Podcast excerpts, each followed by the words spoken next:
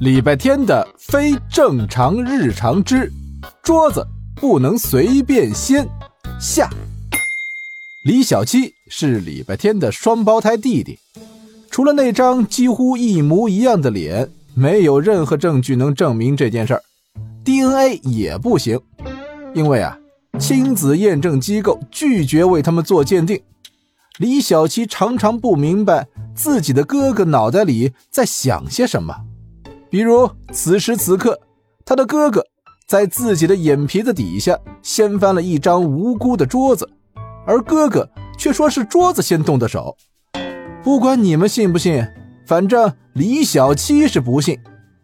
哦，你的意思是，桌子突然吸收了日月精华、天地灵气，突然会说话了，突然大清早的挑衅你，突然想跟你打一架，最后突然把自己掀翻在地。你说的不能说完全正确。但也对了，七七八八。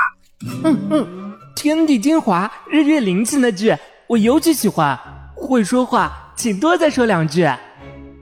可惜的是，李小七听不见桌子雀跃的奉承，他对哥哥的古怪习以为常，一脸冷漠的扶起桌子之后，就进了一旁的洗漱间。他刚刚是不是朝我翻了个白眼？哎呀，这个不重要。让我们来谈谈重点。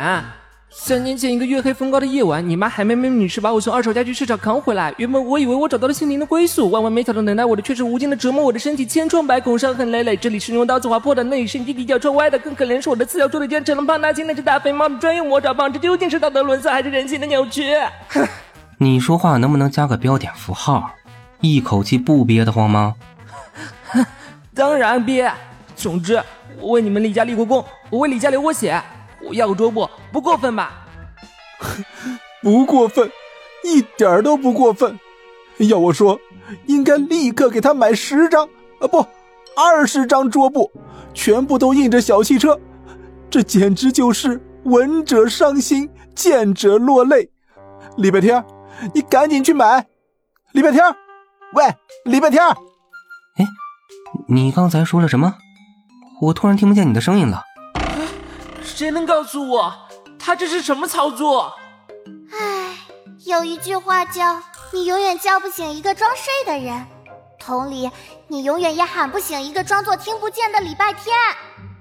牙刷这话说的在理儿，但是作为一直在这个家里看着礼拜天长大的我，得说一句公道话：礼拜天呢，确实有可能真的没听见。